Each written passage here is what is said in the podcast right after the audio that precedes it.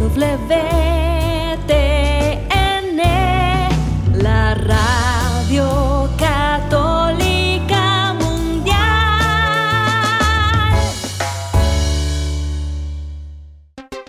Y ahora en vivo, desde Lima, Perú, EWTN, Radio Católica Mundial, presenta Más que Noticias, un programa informativo que analiza desde una visión de la fe los acontecimientos sociales, políticos y económicos más importantes de Latinoamérica, el Vaticano y el mundo. Más que noticias, respuestas a las interrogantes de los temas más actuales y la manera correcta de interpretarlos a la luz de la fe. Vidas ejemplares, actualidad del Vaticano, defensa de la vida, apologética, doctrina social de la Iglesia, devociones y mucho más. Esto es Más que Noticias. Comenzamos el programa. Tenemos una gran misión, la más grande misión que cualquier persona pudiera recibir. Y es para cada uno de nosotros, para poder jugar una parte decisiva en la salvación de algunas personas. Pocas, muchas, el Señor sabrá. Pero si una sola de ellas se salva, es más, deberíamos vivir para salvarlas a todas. Y eso haría que nuestra vida cristiana, como dice San Pablo, corra como para ganar, para llegar a la meta de la semejanza de Jesucristo, que nos permite cumplir con esa gran misión. Esas personas que dependen de tu conversión de hoy necesitan que tú seas generoso, que todos seamos generosos en nuestra conversión del día de hoy. Gracias por acompañarnos hoy en Más que Noticias. Los saluda Eddie Rodríguez Moreno. También reciba mi saludo amigos, les habla Guillermo Montezuma. Qué alegría que nos encontremos con ustedes. Miramos el mundo a veces con un poco de pesar, tratando de buscar las razones por las cuales las cosas a veces no van tan bien, es más, en contra de gente que está sufriendo. Y es por ello que me permito tomar unas líneas de un filósofo y teólogo, el padre Ramón Lucas Lucas, que ha escrito esto, que definitivamente inspirado en la palabra, dice así, el hombre que no ha escogido el amor no es libre, quien escoge el egoísmo no es libre, el hombre que decide hacer aquello que quiere en realidad hace solo aquello que quieren fuerzas externas o internas, que no son el mismo. Las concepciones egoístas o hedonistas de la libertad son represivas. El egoísmo es una forma de dependencia alienante. En fin, sigue la reflexión en torno a la temática de la libertad y el amor. Y me permito mencionar esto porque las noticias que nos vienen es de que no hay libertad de sufrimiento, de maltrato a quienes son cristianos, y en concreto, eh, estamos hablando de Pakistán, pues una turba musulmana ataca iglesias, ahora es cristianos, pues eh, acusa de blasfemia según sus leyes de la manera más cruel. Eh, vamos a comentarle el padecimiento de una comunidad cristiana en Pakistán, el testimonio de hermanos que están padeciendo pues una persecución injusta. Y la siguiente noticia nos puede hacer reflexionar sobre la necesidad de que nosotros en la iglesia nos informemos bien a través de fuentes verdaderamente fidedignas, personas competentes, busquemos justamente nuestros recursos para poder responder a emergencias como por ejemplo lo fue la pandemia. De otro modo, podríamos simplemente seguir las indicaciones de una burocracia estatal o de agencias internacionales que le importa muy poco que la iglesia pueda salir, en fin, reducida de una experiencia como la que acabamos de ver en la pandemia. Poco después de que comenzara la pandemia, un grupo de médicos, teólogos, liturgistas del Thomistic Institute en Washington, un excelente grupo católico de muy alto nivel también académico y científico, publicó protocolos para cómo poder responder responsablemente en base a lo que se sabe de cómo se difunden virus como el COVID, de manera que no se privara a los fieles de poder recibir los sacramentos, de poder reunirse también en recintos sagrados y también de poder comulgar como la iglesia indica, de rodillas y en la boca, si así deciden hacerlo, también en la mano, en fin, cada quien decidir, pero sin limitar injustificadamente la práctica litúrgica católica regular de los fieles. Bueno, eso lamentablemente no se hizo en muchos países. Inmediatamente se siguió la indicación del gobierno de cerrar las iglesias sin ningún esfuerzo por informarse nuevamente a través de propios canales de lo que podría ser una respuesta inteligente a la crisis. Y eso ha llevado a que lamentablemente la iglesia en algunos países no se recupere después de el cierre del COVID. Y esto parece ser el caso en Italia. Hay un nuevo estudio que nos revela que la iglesia sigue sufriendo de COVID. Es más, sigue sufriendo del el hecho de que los fieles se acostumbraron a no ir a misa durante la pandemia. Amigos, y tenemos un artículo muy interesante de Monseñor Charles Finn. Es un artículo cuyo título comienza con una pregunta. ¿Qué anda mal con el mundo? Hace una disertación este Monseñor en torno a la temática justamente que estamos hablando al inicio de la libertad y nos va a explicar un poco esta problemática que sobre todo se cierne en esta propuesta de una nueva iglesia en donde aparentemente la libertad es eh, tan, tan importante, tan absoluta, tan radical, que uno tiene que tener respeto por la otra persona al punto de no tener que decirle ya nada porque estaríamos atentando contra su libertad. Es muy interesante esta propuesta y comienza así la nota diciendo de un hombre que gobierna sus pasiones es dueño del mundo. Debemos gobernarlos o ser gobernados por ellos. Es mejor ser el martillo que el yunque. Ah, sí, sí, hablando justamente de las pasiones, Santo Domingo ahí.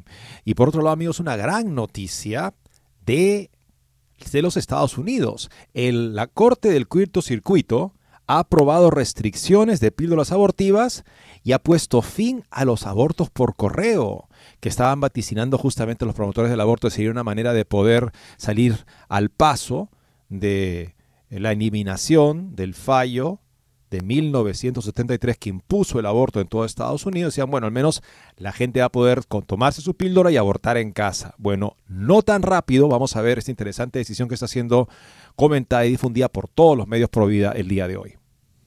Y todos amigos hemos estado pues sorprendidos y por un lado pues con esa duda ¿Quién será este señor Javier Milei? Tenemos un artículo interesante sobre quién es el candidato favorito a la presidencia argentina luego de décadas de la presencia de estos grupos que en verdad son parte del globalismo. Están temblando los globalistas, la gente de izquierda en todo el continente y viendo pues con preocupación que podría haber un viraje en todo sentido de lo que es la propuesta de este Milei, que dicho sea de paso, entre otras cosas, está en contra del aborto y tampoco le gusta el globalismo. Y por otro lado, amigos, lo que vemos es todo lo contrario en las grandes empresas y, y, también el daño que les ha causado. Una nueva nota que publica Voto Católico sobre el costo, el daño que se ha autoinfligido Target durante el mes del orgullo. Algunos números bastante, en fin, este, para recapacitar del camino que antes era por defecto el que seguían las empresas. El mes del orgullo, vamos a promocionar, vamos a poner en tu cara artículos LGTB. Parece que ya no se podrá proceder así en el futuro, considerando el daño que ha causado. Y por otro lado, CNN, una nota de voto católico, hace nuevamente el ridículo impulsando neopronombres. Ha publicado justamente una guía de neopronombres de, imagínense, 1800 palabras. ¿A quién quiere impresionar? Verdaderamente, muy pocos serán los que piensen que esto es algo positivo. La mayoría dirán, oye, basta ya, ¿no? Con esto y más amigos regresamos después de una muy breve pausa. No se muevan de EWTN, Radio Católica Mundial. Enseguida regresamos con Más que Noticias.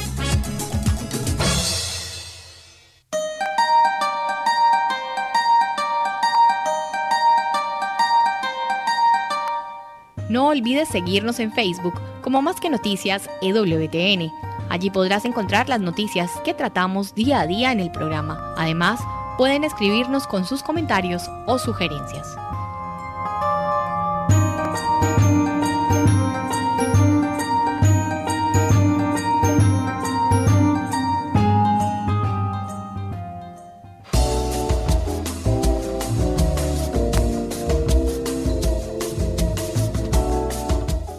Si quieres estar informado de todas las noticias del acontecer de la iglesia y seguir el día a día del Papa Francisco, entra ya a la página web de Así Prensa y podrás estar enterado de todo lo que sucede en la iglesia.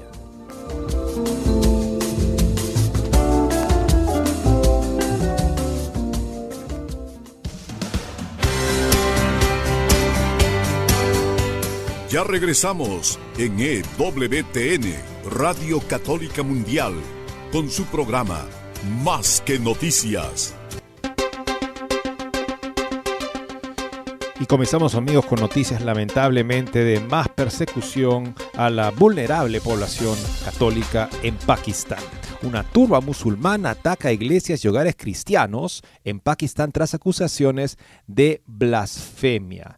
Eh, al menos dos iglesias fueron destrozadas y una fue quemada en Haramwala, un área mayoritariamente cristiana en el distrito de Faisalabad, en el este de Pakistán, según Associated Press. Además de la turba, armada con piedras y palos que atacó los lugares de culto, al menos una casa fue demolida y varias otras sufrieron actos de vandalismo, aunque algunos informes dicen que más iglesias sufrieron daños. Muchos cristianos se vieron obligados a huir de sus hogares en busca de seguridad.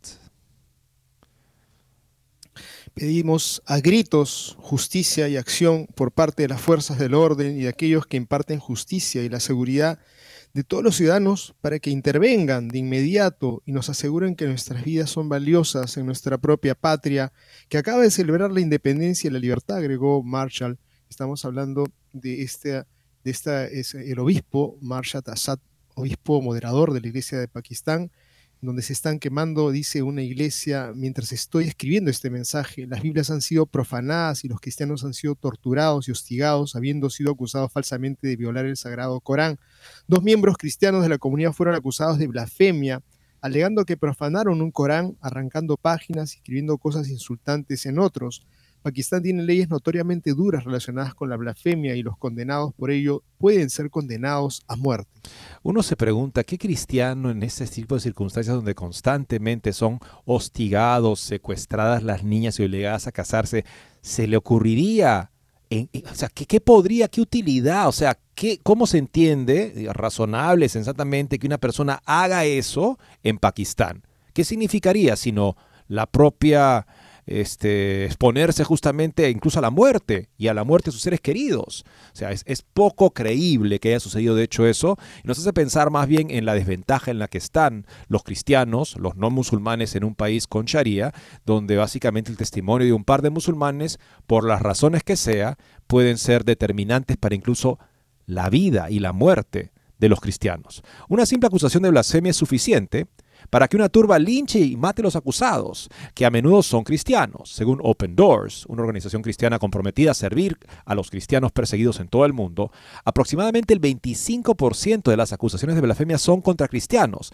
que representan menos del 2% de la población de Pakistán.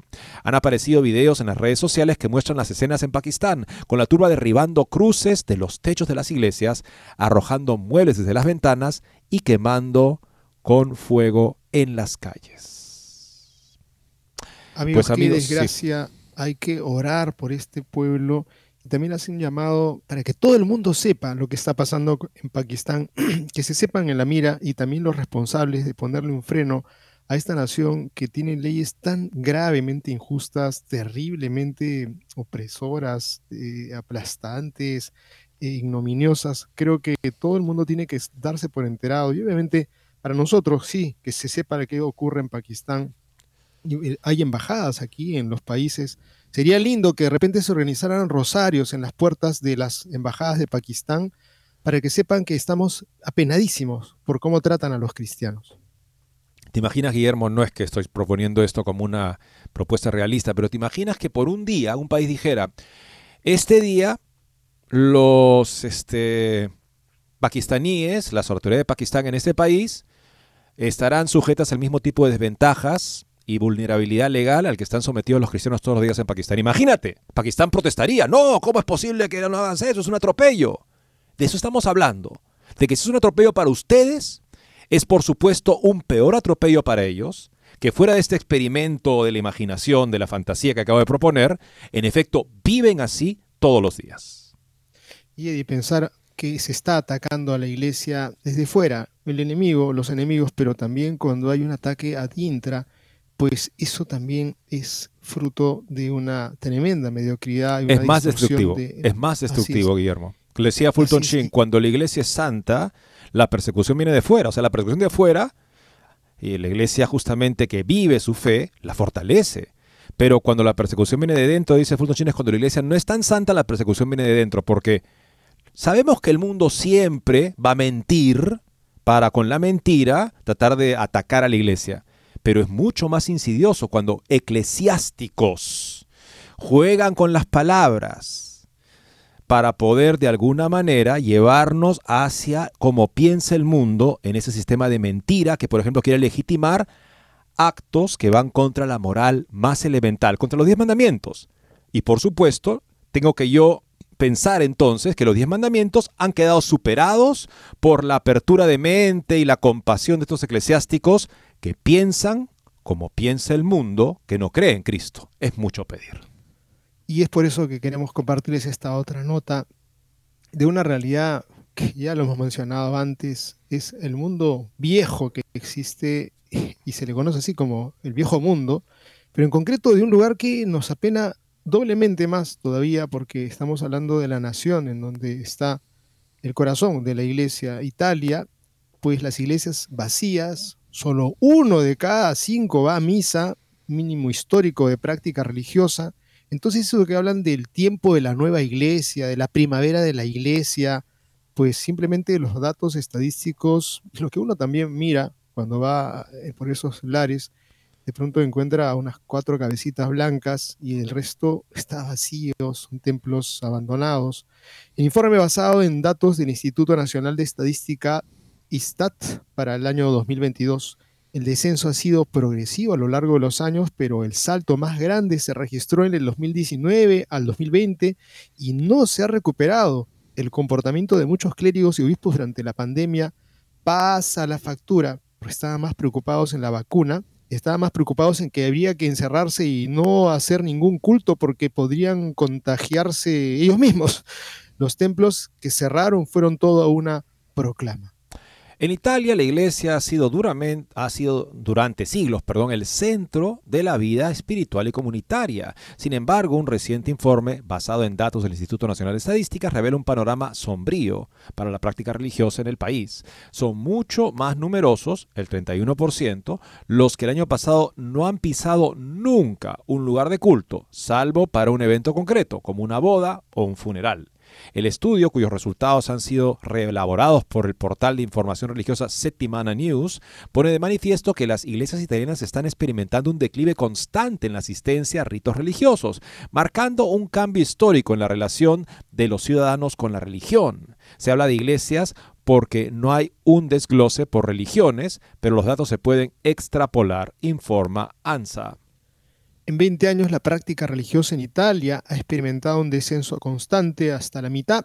Ha pasado del 36,4% de la población en el 2001 que decía ser practicante a menos del 18-19% el año pasado.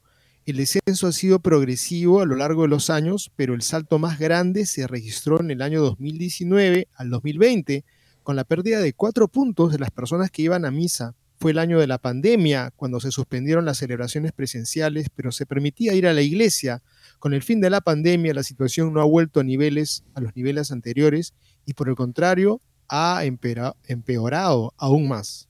Recuerdo al cardenal Hollerich, arzobispo de Luxemburgo, que hacía referencia a que la iglesia no será la misma, decía él en Luxemburgo, después del COVID. Simplemente la iglesia tendrá que acostumbrarse a ser mucho más pequeño. Yo me pregunto por qué tenemos que tener ese tipo de conformismo. Y por otro lado, pues veo que Hollerich está atacando la doctrina católica sobre el recto uso de la sexualidad con respecto a actos homosexuales y digo, bueno, no me sorprende, pues. Es una persona que está sometida a la sociedad. Las leyes de la sociedad son para él las leyes de la iglesia. No hay más que hacer. Hay simplemente que ir a encontrar a las personas y no molestarla con ningún tema que pueda incomodarlos en su estilo de vida inmoral. Y ya nos vamos a llamarlo inmoral, vamos a decirlo que es madurez de conciencia, que cada quien decide y es un discernimiento por el que Dios podría estarle diciendo que para él el sexto mandamiento, para esas personas el sexto mandamiento, el noveno mandamiento que prohíbe sus actos siempre, no vale. Ellos están por encima de eso. ¿Y se quiere proponer eso como doctrina cristiana? Por supuesto que es una contradicción a la enseñanza de la iglesia constante y por lo tanto no tiene ningún tipo de carácter vinculante para la conciencia cristiana. El eclesiástico puede vincular la conciencia cristiana en la medida que enseña constantemente lo que la iglesia siempre ha enseñado si hace un aporte nuevo que sea coherente con lo anterior, también lo recibimos de buena fe los cristianos porque nos está ayudando a poder entender el Evangelio tal vez en algún aspecto nuevo en nuestra vida.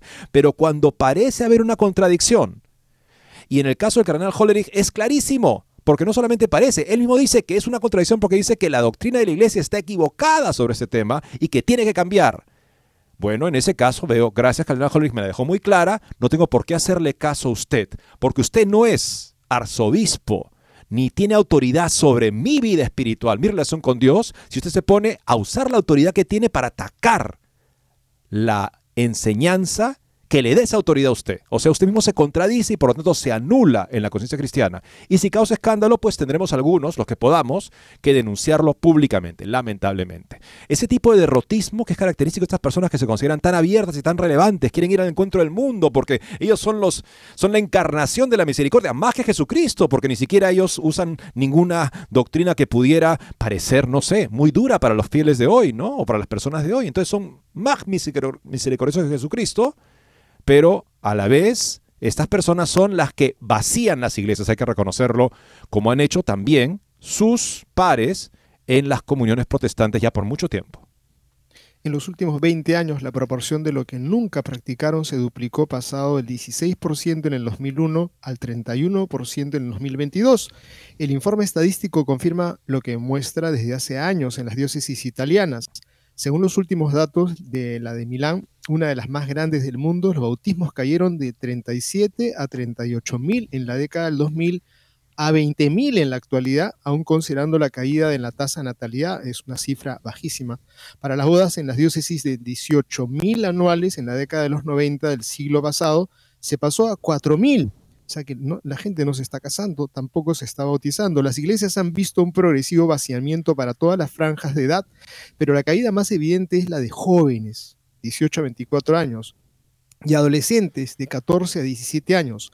Si la práctica religiosa global ha disminuido un 50% en los últimos 20 años, para esos grupos de edad la disminución es de dos tercios. Amigos, es una situación en verdad en retirada, prácticamente en estado de crepitud, de infecundidad, este es el horizonte de la nueva iglesia, este es el horizonte de aquellos que hablan de la primavera de la iglesia, de la iglesia sinodal, que tiene estas cifras, porque ellos no son autoridad. Y creo que por más que se vistan de birrete o de repente con símbolo, con su, su mitra y estén diciendo que son pastores, la gente no lo siente como pastores, no enseñan lo que Jesús ha enseñado. ¿Han habido momentos como este en la iglesia anteriormente? De pérdida de fe religiosa, podríamos aprender una lección importante de la Francia postrevolucionaria. Esa Francia en la cual recibió su vocación al sacerdocio el santo cura Jean-Marie Vianney y fue enviado a un pueblo perdido en la campiña en el cual prácticamente nadie iba a misa. Y es por eso que lo enviaron ahí, porque pensaron que como había tenido dificultades con el estudio tuvo que formarse, entre comillas, de una manera un poco extraordinaria con un sacerdote mentor que lo ayudó, pensaron que, bueno, esta persona, este, mejor la mandamos a un lugar donde, donde no confunda a nadie porque debe tener, en fin, poca comprensión, no suficiente comprensión de las cosas que debería saber, pero no era así. Es que, bueno, él fue a estudiar al seminario en un tiempo que se estudiaba latín, justo después de él haber aprendido a leer y escribir francés para poder ir al seminario. Por supuesto, le fue muy difícil, pero de ninguna manera una persona corta de luces. Uno que visita Ars se encuentra con el cuarto, el dormitorio del core de Ars, que está detrás de un cristal, y ahí dice la señal que está tal como estaba el día que él falleció. Lo han dejado todo exactamente como estaba, todo colocado como estaba. Bueno, ahí vemos muchísimos libros, porque él lleva a tener una, una biblioteca de 400 libros, que es extraordinario para esa época y él se preparaba siempre una hora de estudio, una hora de estudio, antes de dormir tres horas la noche, imagínense ustedes. O sea que siempre se esmeró mucho por suplir lo que le había faltado de formación para poder dar buena doctrina a los fieles. Bueno, ese, ese pueblito era un pueblito donde prácticamente nadie iba a misa. La campaña de secularización del gobierno francés revolucionario había acabado con la práctica religiosa en esa parte de la campiña francesa. ¿Y qué pasó? con la santidad de este hombre, que no rebajaba el llamado de la vida cristiana, sino que más bien era capaz de vivirlo y transmitirlo a manos llenas. El llamado a la conversión, el llamado a la fidelidad a Cristo en los detalles pequeños de la vida, como él lo hacía muy bien, pues amigo se convirtió en el centro espiritual de Francia y eventualmente al final de la vida, los años finales de la vida del Juré de Ars, el gobierno francés construyó una vía del ferrocarril para llegar hasta Ars por las decenas de miles de personas que iban cada año para confesarse y asistir a la misa del Santo Curé de Ars de Francia y de otros lugares. O sea, la santidad que pasa por el amor de la verdad, dice Pablo, que los salvaría. El amor de la verdad nos salva, dice él. Habla justamente de los que se pierden por falta de amor de la verdad que los hubiera salvado. O sea, quiere decir que el santo es el que ama la verdad. ¿Y la ama? Dime cómo vives y te diré que amas. Si tú amas la verdad del Evangelio, pues veré el Evangelio en tu vida. Y si veo el Evangelio en la vida de un sacerdote, eso sí que tiene poder para llenar y rebosar las iglesias y llevar a las personas a un encuentro de conversión con el Señor. La fórmula de Dios es la santidad, que quiere decir la caridad en la verdad. De esa manera la iglesia siempre crece. Cuando empieza a recortarse para no incomodar, pues entonces simplemente se condena a este tipo de insignificancia que revela lamentablemente ese estudio en Italia. Un obispo, un pastor decía, pues no me gustan esas comunidades donde todo está ordenado, donde la gente anda como si fuera un relojito y que hay un silencio medio extraño, ya me genera una idea de que esto, aquí no se vive la libertad. Me gusta cuando hay desenvoltura, cuando el mundo, la gente se ríe, son religiosos, pero no son cuadriculados ni acartonados. Esa es la libertad. Esa es la libertad. De repente es un elemento de la libertad, quizá algo bastante incompleto. Y justamente tenemos un artículo interesante, Monseñor Charlie Fink, dice el título, ¿Qué anda mal con el mundo? A menudo se cita a Santo Domingo diciendo, un hombre que gobierna sus pasiones es dueño del mundo Debemos gobernarlos o ser gobernados por ellos. Es mejor ser martillo que el yunque. Sigue un corolario. En la medida en que no podamos controlarnos a nosotros mismos, será necesario que seamos controlados por una fuerza externa. La policía, por ejemplo, o alguna otra entidad gubernamental, o eso o las cosas se vuelven incontrolables. Justo lo que decían los fundadores de Estados Unidos. Tenían esta política, esta idea de que ellos podían intentar eh, crear una democracia porque el miembro, el ciudadano de las colonias inglesas promedio era una persona altamente moral y religiosa y por lo tanto era capaz de autogobernarse y entonces el gobierno podía ser pequeño. Mientras que si las personas no pudieran gobernarse, el gobierno democrático eh, entraría en crisis y tendría que tratarse otro tipo de modelo más dictatorial. Eso es lo que pensaban ellos y creo que tenían mucha razón. Esto no es un pensamiento original, por supuesto. Es por eso que nuestros padres fundadores, justo hace referencia a ellos, creían que nuestra república constitucional solo podría sobrevivir y prosperar como se imaginaron si su gente era moral y religiosa. La religión, el cristianismo en particular, si se toma en serio, engendra autocontrol, autodominio, nos ayuda a vivir en armonía con los demás y limita la necesidad de restricciones externas. Vemos esta verdad en las familias, las escuelas y la sociedad en general. Los buenos niños, los buenos estudiantes, los buenos ciudadanos requieren menos restricciones externas que los rebeldes, indisciplinados y que se portan mal. No es ciencia espacial, solo sentido común. Debería ser obvio, y es una de las razones, no la única, por la que soy sacerdote católico, escribe Monseñor Fink. Estoy en el negocio del autocontrol, me gusta promover la moderación y la disciplina como el camino hacia la paz, la libertad y la felicidad individual, familiar y social. Desafortunadamente, yo y aquellos que tienen una mentalidad similar incluida la iglesia oficial, hemos fallado miserablemente en defender nuestro caso, como consecuencia de lo cual la libertad ha llegado a entenderse en gran medida como el derecho a hacer lo que nos plazca, siempre que no herir inmediatamente a otra persona. El problema es que el daño que hacemos al abrazar y vivir este punto de vista no siempre es inmediato ni obvio. Piense en el abuso de drogas o alcohol o cualquier otra adicción y observe cómo lo que en tales casos parece comenzar como un ejercicio de libertad, pronto conduce a una especie de esclavitud. cuando suficientes personas recorren este camino de libertad desenfrenada, no hay suficientes policías en el mundo para controlar a los delincuentes. No hay suficientes leyes en la tierra para controlar el caos y no se inyecta suficiente dinero en nuestras escuelas para que sean seguras y eficaces. Pero parece que nunca aprendemos. Seguimos buscando la solución rápida. Nuestros políticos y expertos de los medios siempre hablan en fragmentos superficiales y abordan los síntomas en lugar de las causas fundamentales. De hecho, no se nos permite hablar sobre las causas fundamentales. Eso se percibe como un juicio y como una sugerencia de la imposición de un código moral obsoleto y presuntamente debilitante. O sea, esta moral no nos va a hacer bien, cállese usted, no venga aquí con sus imposiciones, usted está juzgando a esta gente. O sea, no se permite que planteemos las causas de los problemas y siempre nos quedamos en la superficialidad manejando síntomas y la situación se agrava día a día, año a año. Seguiremos con este interesante artículo, amigos, después de una muy breve pausa. No se vayan. No se muevan de EWTN, Radio Católica Mundial. Enseguida regresamos con Más que Noticias.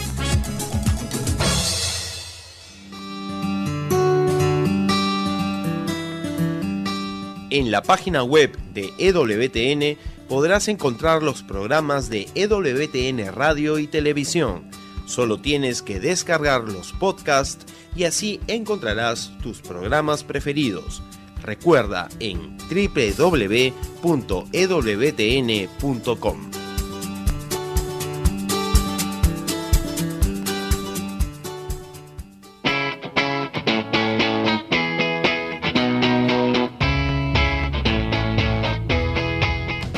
Te invitamos a que visites la página web de Asiprensa, www.asiprensa.com donde encontrarás todas las noticias y actualidad de la Iglesia en el mundo. No lo olvides, www.asiprensa.com.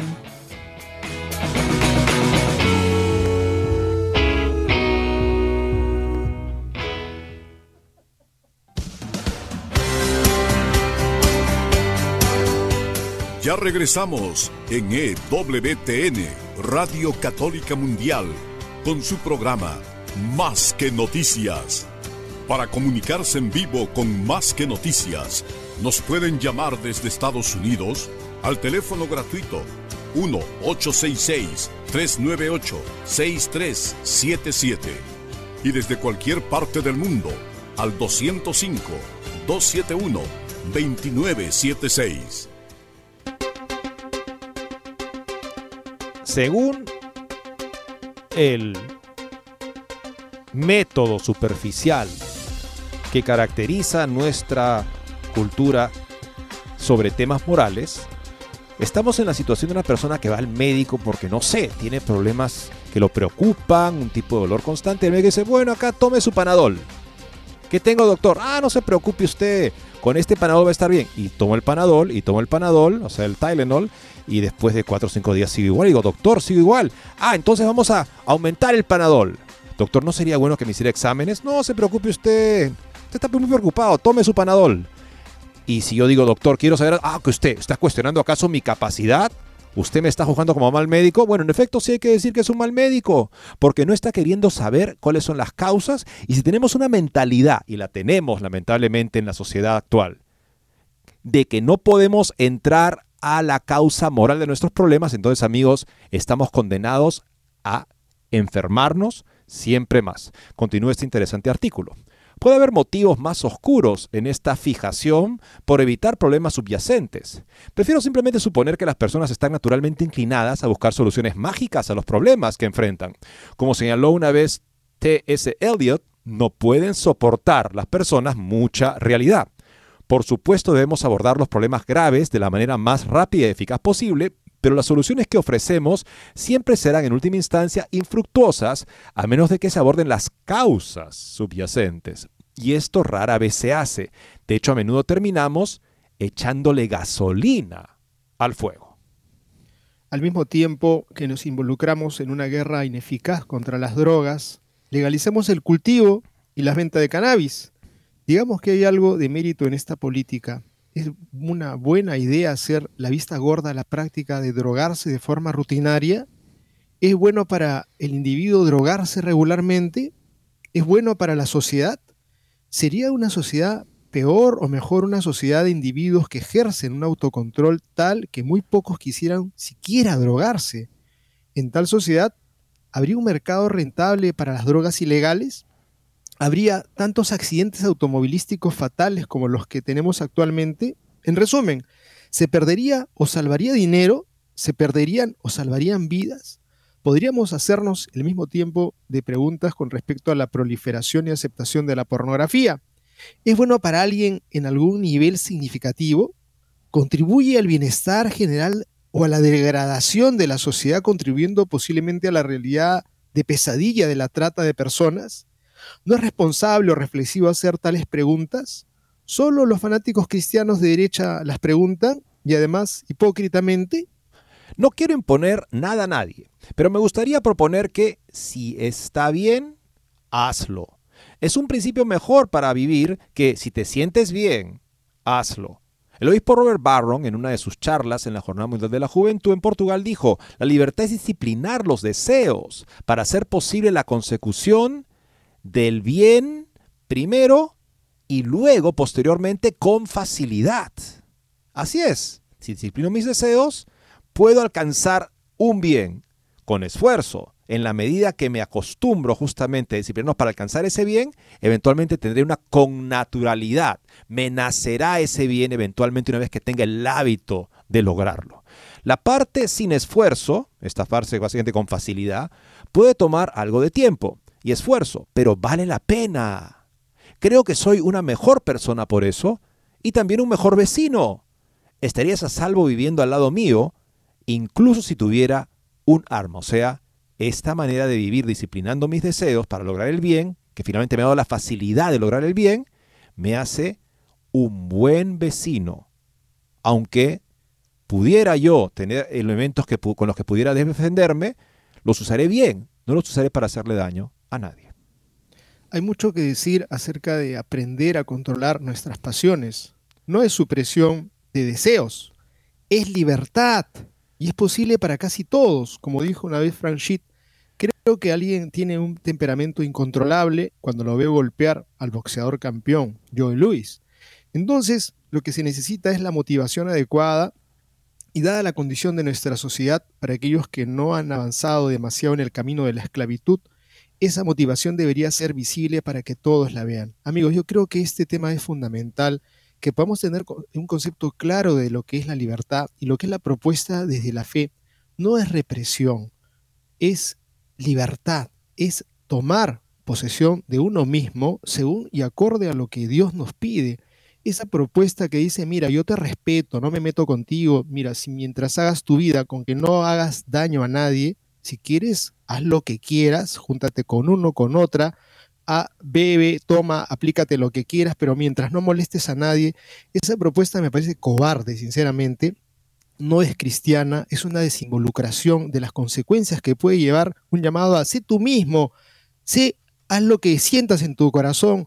Eh, simplemente es yo me lavo las manos porque no tengo nada más que decirte y creo que eso es lo que está en la prédica de mucha gente en este tiempo en donde no quiere enseñar lo que Dios nos ha enseñado para vivir en libertad. Los mandamientos no son para esclavizarnos, los mandamientos son para que podamos tener libertad. Al comienzo puede sonar, sí, tengo que hacerme un ajuste a, mis, a mi voluntad, hacer el aire contra, ir en contra de aquello que pronto surge, pero después ya no es un aire contra, después es que yo deseo y me doy cuenta que es el bien, que haya hecho el bien. Y por lo tanto, una persona que camina hacia la libertad está en forma de que cuando aparezcan otro tipo de propuestas, siempre vaya a decir, no, esa es la persona libre, la persona que cae rendida a sus deseos eh, bajos o de repente a sus deseos y sus pasiones o las propuestas que nos propone la prensa, la manipulación, el mercado, pues simplemente estamos llevados de narices, de narices y no hacemos lo que realmente tendríamos que hacer y vivir. La propuesta es de valientes, es de gente que tiene coraje. Y hay que enseñarle a la juventud esta libertad, la libertad moral. La otra es libertinaje y la otra postura cobarde es simplemente decir, yo te dejo en lo que tú quieras, no me meto contigo porque no quiero que me hagas mala prensa. Si no se hace mala prensa, enhorabuena porque estamos enseñando el Evangelio, pero simplemente si queremos quedar bien ante los ojos del mundo y que nos digan, este sí es buena onda, entonces estamos traicionando el Evangelio. Y volvamos a esta frase con la que empieza Monseñor Fink este artículo. Un hombre que gobierna sus pasiones es dueño del mundo. Ah, bueno, quizá debemos ser dueños del mundo, gobierna tus pasiones y lo serás. Debemos gobernarlas o ser gobernados por ellas. No hay alternativa. Es mejor ser martillo, o sea, dar, que yunque, recibir, ¿no? De eso se trata. Lo que también dice Jordan Peterson. El sacrificio es inevitable, pero tú eliges qué sacrificio quieres tener. El sacrificio de sacrificar tus deseos de, gratificación inmediata para lograr un bien que valga la pena o sacrificar ese bien para satisfacer tu gratificación inmediata. Tú eliges el sacrificio, pero el sacrificio estará ahí. Bueno, elijamos el primero, amigos. Sacrifiquemos esta gratificación inmediata para alcanzar bienes que valgan la pena, porque el bien que más vale la pena es vivir la vida cristiana en plenitud, la vida de Cristo en nosotros yo quisiera poner un énfasis no tampoco en que ah, es cuestión de una decisión firme que haces tú en contra de lo que aparece en ti en, en, la parte pasional o de repente en la prensa, en el mercado que te dice ven por este camino que por acá es rico. No solamente es decirle un no, es apoyarnos en la gracia de Dios porque nos sabemos frágiles, porque si nos sabemos en realidad de debilidad, tenemos el maravilloso regalo que es la confesión en donde decimos, Señor, esta es mi fragilidad, perdóname, ayúdame, dame tu gracia, y estar permanentemente en una conciencia de que no somos poderosos, no somos sino quienes tienen que decirle un sí al Señor, pero abrirnos esa gracia de Dios y darnos cuenta de que vamos a ser sostenidos por esa gracia de Dios y Dios así nos lo concede hasta el último día de nuestra vida, porque no simplemente es un acto de autocontrol, sino de confiar en la gracia de Dios que se nos da abundante en ese momento que nos ponemos delante del Santísimo o que nos ponemos de cara a un sacerdote para el perdón de los pecados o cuando cerramos nuestra puerta y nos ponemos a orar. Creo que eso es fundamental que lo entendamos los cristianos. Es un camino de libertad. Los mandamientos no son esclavitud, son libertad. Y, y vuelvo a insistir en la mentira de aquellos sacerdotes o aquellos pastores que están diciendo, no me quiero comprometer con enseñarte porque podría ser que yo eh, quede mal a la vista de los demás y van a hablar mal de mí. Cobardes, creo que eso es lo que hay que decirles. Y también hay que reconocer que es una obra humano-divina. O sea, es lo que Santo Tomás de aquí nos explica, ¿no? O sea, Dios ha querido el fin, del, fin del mundo, de la creación, es la gloria de Dios. O sea, que Dios se manifieste de la manera más radiante, más clara. ¿Y cómo se manifiesta Dios de la manera más radiante? En la vida de los santos. Ahí se manifiesta Dios de la manera más radiante. Y esa vida de los santos es una obra divina y humana. La gracia de Dios con la cooperación humana. Y es así que encontramos la fórmula maravillosa de María Santísima. En mi pequeñez, Dios ha hecho obras grandes. Esa pequeñez entregada en un camino de muerte y resurrección. No evitemos el sacrificio de morir a la falsedad en nuestra vida y podremos estar cooperando con la gracia en esa nueva vida que nos lleva, como dice San Pablo, de gracia en gracia, de poder en poder. Veamos ahora amigos lo que está pasando en los Estados Unidos con respecto a un fallo judicial que tendrá mucha trascendencia. El quinto circuito aprueba restricciones de píldoras abortivas y pone fin a abortos por correo. El tribunal no desaprobó todo uso de píldoras abortivas, sino que dictaminó que la FDA debe restablecer las restricciones vigentes antes de 2016, en particular prohibir la administración de píldoras por correo o por telemedicina. En una victoria para la salud de las mujeres, un panel unánime del Tribunal de Apelaciones de Estados Unidos para el Quinto Circuito dictaminó el miércoles que la Administración de Alimentos y Medicamentos debe restablecer las salvaguardias críticas para los medicamentos químicos abortivos y no permitir su envío por correo. Los abogados de Alliance Defending Freedom que representan a cuatro asociaciones médicas y a cuatro médicos con experiencia en la atención a mujeres embarazadas y posaborto, pidieron al quinto circuito que confirmara la decisión de un tribunal federal del distrito que protegía la salud y la seguridad de las mujeres y las niñas frente a los fármacos abortivos químicos. El quinto circuito exigió con razón a la Administración de Fármacos y Alimentos que hiciera su trabajo y restableciera salvaguardas cruciales para las mujeres y las niñas, incluyendo el fin de los abortos ilegales por correo, dijo Erin Hawley, consejera principal de Alliance Defending Freedom y vicepresidenta del Centro para la Vida y la Práctica Reguladora de la Alliance Defending Freedom, que argumentó ante el tribunal en nombre de las asociaciones médicas y los médicos. El quinto circuito, de modo extenso, Corte de Apelaciones del Quinto Circuito de los Estados Unidos es el Tribunal Federal que escucha las apelaciones de las decisiones de los tribunales federales emitidas por los tribunales del Distrito Federales en Texas, Luisiana y Mississippi. El tribunal no desaprobó todo uso de píldoras abortivas, sino que dictaminó que la FDA debe restablecer las restricciones vigentes antes del 2016, en particular prohibir la administración de píldoras por correo y o por telemedicina.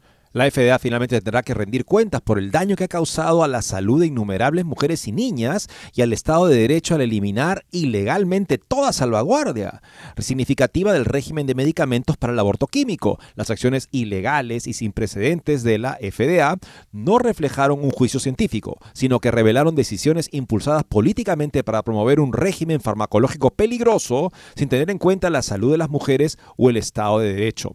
Esta es una victoria significativa para los médicos y las asociaciones médicas que representamos, y lo que es más importante, para la salud y la seguridad de las mujeres. La administración de Biden aún no ha emitido una respuesta al fallo, pero probablemente apelará ante la Corte Suprema.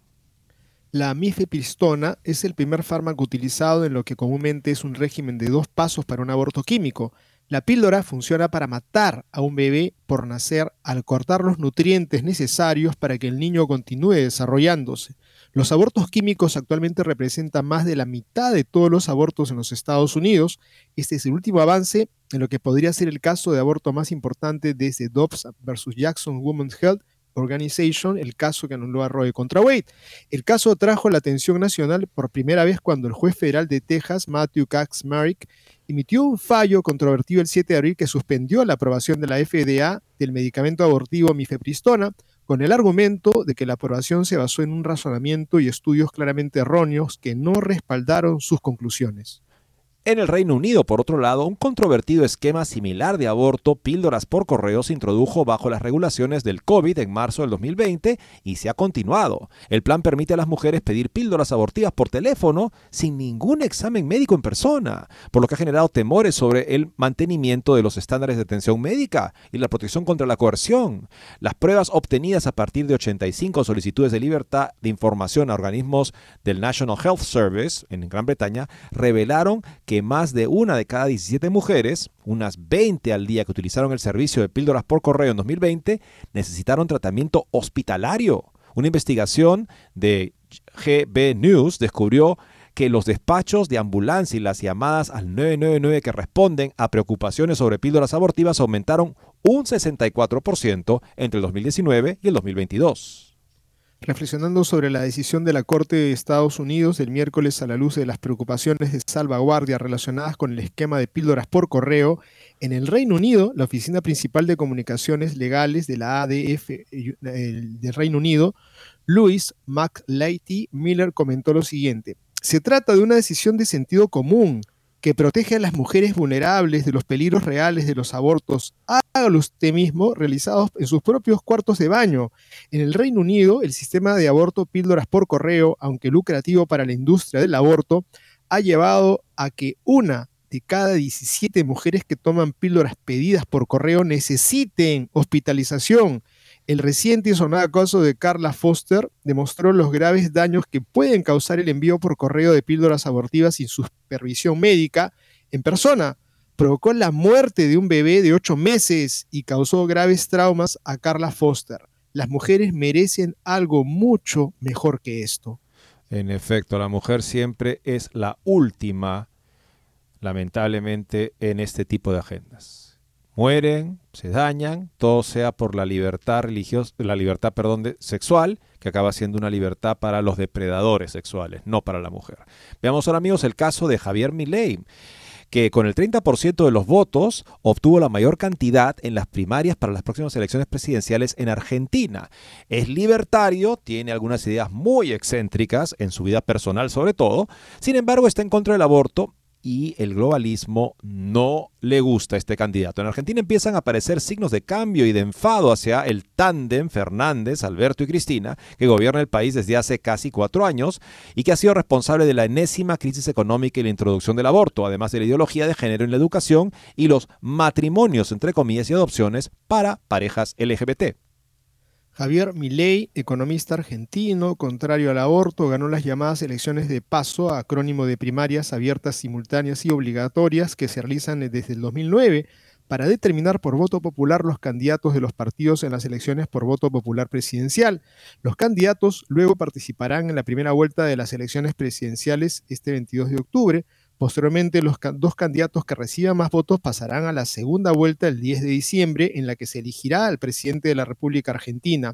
La competencia era entre el Partido Peronista de Gobierno, la principal fuerza de oposición encabezada por el partido del expresidente Mauricio Macri, y el liberal Provida, de las grandes noticias, Javier Milei. Con el 100% de los votos contados, el economista y líder de la Libertad Avanza obtuvo el 30% de los votos y la victoria, ganando en 16 de los 24 distritos del país. Con este porcentaje superó a la coalición opositora Juntos por el Cambio, liderada por Patricia Bullrich, y también al peronismo, que agrupados bajo la marca Unión por la Patria obtuvo el 27%, logró uno de sus peores resultados en las últimas décadas, el rechazo a los políticos y políticas tradicionales de los últimos 20 años la fuerte protesta contra la incapacidad de gobernar seriamente la economía y desarrollar oportunidades para todos los ciudadanos, junto a los innumerables juicios por corrupción multimillonaria de Cristina Fernández de Kirchner, hicieron el resto. Argentina ha premiado así a quien promete desde agosto del 2021 devolver el respeto a los tres derechos fundamentales que son la vida, la libertad y la propiedad. Tanto Milley como Bullrich representan una ideología opuesta al kirchnerismo que ha condicionado el escenario nacional en medio de un sinfín de escándalos y corrupción durante casi dos décadas. Es claro que quien gane las próximas elecciones tendrá la ingrata tarea de revertir el profundo daño causado por las políticas de clientelismo, populismo y corrupción, que fueron prácticas habituales del kirchnerismo. Argentina necesitaba un soplo de aire fresco con la esperanza de restablecer el peronismo, o sea, de básicamente de finalmente derrotar al peronismo, Kirchner, Fernández son de este título, de compinches que se ayudan entre ellos, pero con una incapacidad o también corrupción notable.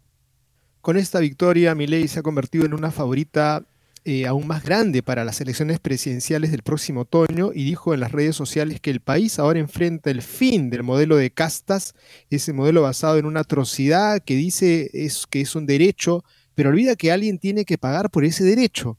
Invito a los argentinos a sumarse a la revolución liberal que en 35 años hará de Argentina una nueva potencia mundial. ¡Viva la libertad!